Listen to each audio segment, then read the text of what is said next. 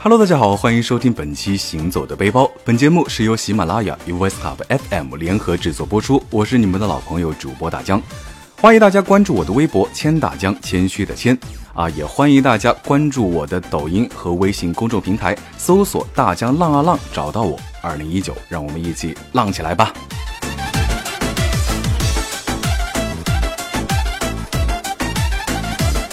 上期我们讲到了阿勒泰北屯镇，那么接下来我们要去的地方呢？相信很多去过新疆玩的朋友都能够猜到，那就是喀纳斯。去喀纳斯一般都会在北屯镇或者是布尔津中转。那大江呢之前来过一次喀纳斯，不过是夏天来的。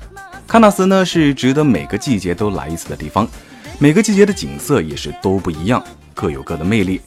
春天呢可以看到冰雪消融，山花烂漫。夏天呢，这里是一片碧绿，湖畔吹来的微风都伴着凉意，驱散了酷暑。冬天呢，大江是被严寒劝退啊，还没有足够的勇气。那么现在呢，正是秋天，能看到什么样的美景呢？啊，大江也是非常的期待。初秋，喀纳斯的气温已经下降了不少啊，所以加件衣服，咱们就赶紧出发吧。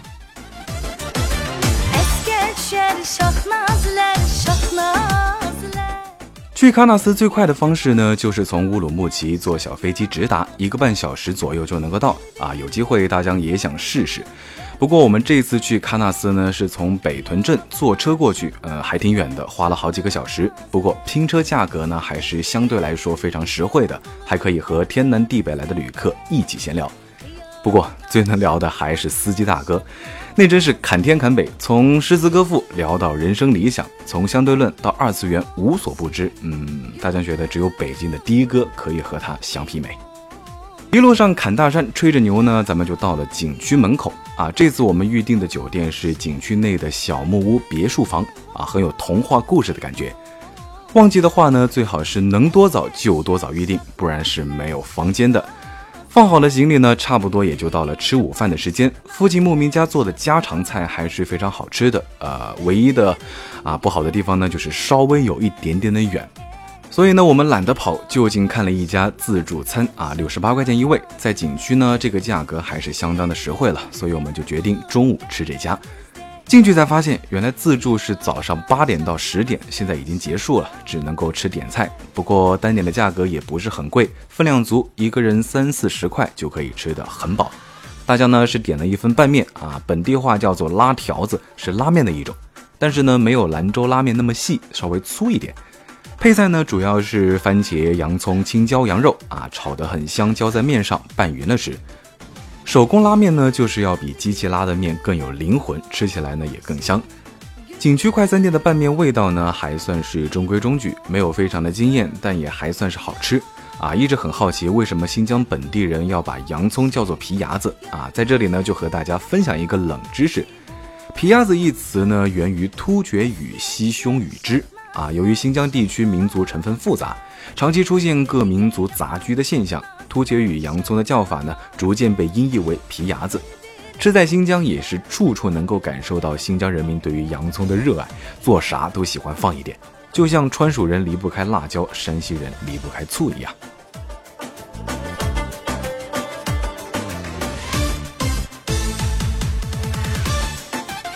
吃饱喝足，当然最适合的就是到处逛逛了，悠闲的漫步在林间木栈道上赏秋景，到处都是金色的树木。记得夏天来的时候呢，林子里随处可见蹦蹦跳跳的小松鼠，所以在散步的时候呢，也是常常带一点花生、坚果啊投喂它们，看它们吃东西狼吞虎咽、蠢萌蠢萌的样子，真的是十分的治愈。不过现在呢，这些小松鼠应该已经铺好床，把自己喂得胖胖的，准备冬眠了吧？除了松鼠，喀纳斯最常见的生物呢，大概就是蚱蜢了。夏天的绿蚱蜢呢，是又大又生猛，叫的呢也是非常的嚣张。走在路上，不知道从哪里就蹦出来几只，甚至是直接蹦到人的腿上、鞋子上啊！说实话，还挺烦人的。不过呢，秋天就没有了恼人的蚂蚱啊，安静了很多，也可以静静的观景，真的是神清气爽。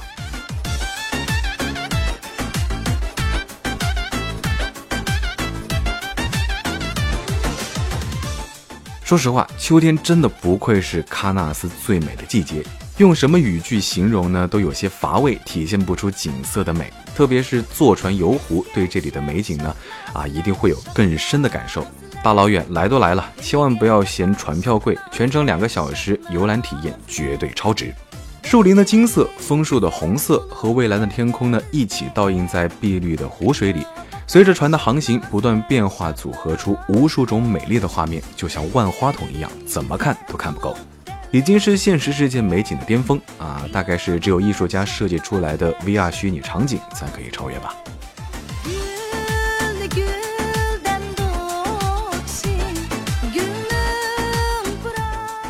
新疆呢，一般是晚上九点左右才开始天黑，早上的七点天亮，感觉一天都多了好几个小时可以玩。不必匆匆忙忙，可以全身心的放松慢下来。刚从船上下来呢，就听到附近的人在讨论喀纳斯湖水怪，啊，按捺不住好奇心呢，大家也是加入了讨论。原来附近的牧民呢，一直都有着喀纳斯湖水怪的传说。据说呢，水怪会袭击在河边喝水的马匹，把它们拖入水中。八十年代甚至有游客目击到水怪的踪迹。专家根据目击者提供的信息呢，曾在湖面上布置了一个上百米长的大网。可是第二天早晨呢，大网就消失得无影无踪。起初，他们首先想到了是水流的作用，顺着下游的方向呢找了两天，一无所获。当他们向上游前进时呢，他们惊奇地在放网处上游两公里的地方发现了那个巨网。好不容易把网拉上来后呢，发现网上的网漂已经像枣子一样，表面褶皱，体积呢有所缩小，明显是深水极大的水压造成的。说明呢，网是被拖拽到了数十甚至近百米的湖底。同时，他们发现网上呢是捕获了非常多的小鱼，而且呢有一个巨大的破洞。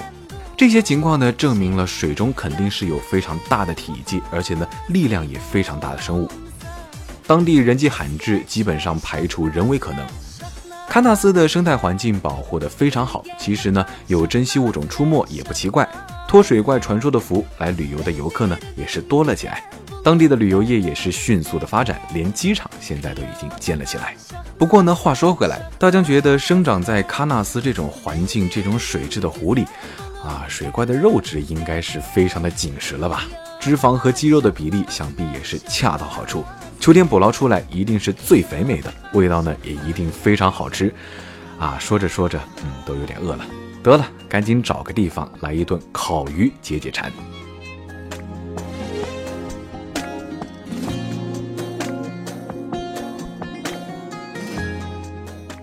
纳斯当地的烤鱼呢，材料通常都是本地新鲜的狗鱼。这种鱼呢是阿勒泰地区独有的。狗鱼长了一张鸭嘴，是一种性格粗暴的食肉鱼，刺少肉多。清蒸烧烤呢都非常的好吃。我们呢选了一家鱼庄吃烤狗鱼啊，除了烤狗鱼，还点了一鱼两吃，清蒸和椒麻两种口味。店不大，还没上菜就已经能够闻到香味了。鱼皮烤得滋滋冒油，一口咬下去呢，鱼皮酥脆，鱼肉紧致嫩滑，加上香辣调料，入口真的是叫人欲罢不能。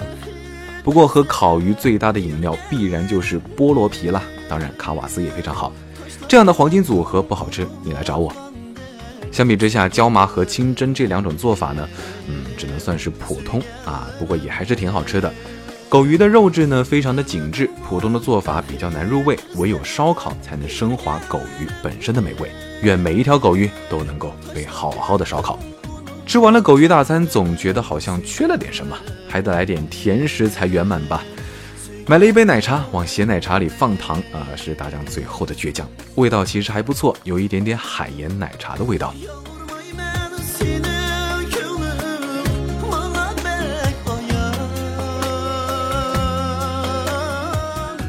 喀纳斯看风景、拍照视野最好的地方呢，就是观鱼台，有车可以直达。但是大家还是喜欢饭后慢慢散步啊，走上去消消食儿。沿途呢都是风景，一共一千零六十八个台阶，走下来大概也就一个多小时吧。观鱼台最早是用于林业消防观测，防止山林大火什么的。据说零二年之前呢，都只能够骑马上去，后来才修了台阶。观鱼台这三个字的牌匾是请著名作家余秋雨写的。走在去观鱼台的路上呢，就看到很多扛着相机一路拍的摄影师。登顶俯瞰喀纳斯湖全景呢，成就感满满。为了这一幕美景，一个多小时的登山的疲惫呢，都已经烟消云散。从高处看湖水不断变化的颜色就更加的明显，显得是更加的神秘，好像呢水怪会随时的出现，从水里冲出来，飞上云层，当场羽化成仙。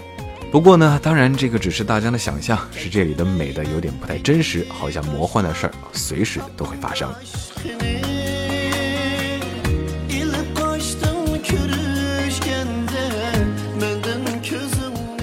观鱼台旁边呢有一个茶室，叫做佛光阁，很多游客会在这里等待佛光显现的奇观。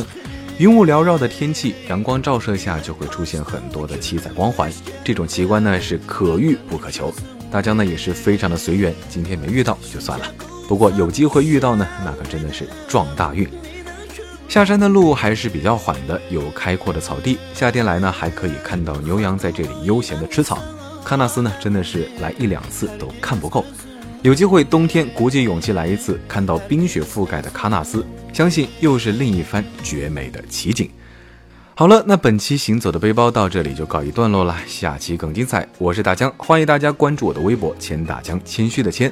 当然也非常欢迎大家关注我的抖音，还有微信公众平台，搜索“大江浪啊浪”，找到我。二零一九，让我们好好浪起来吧！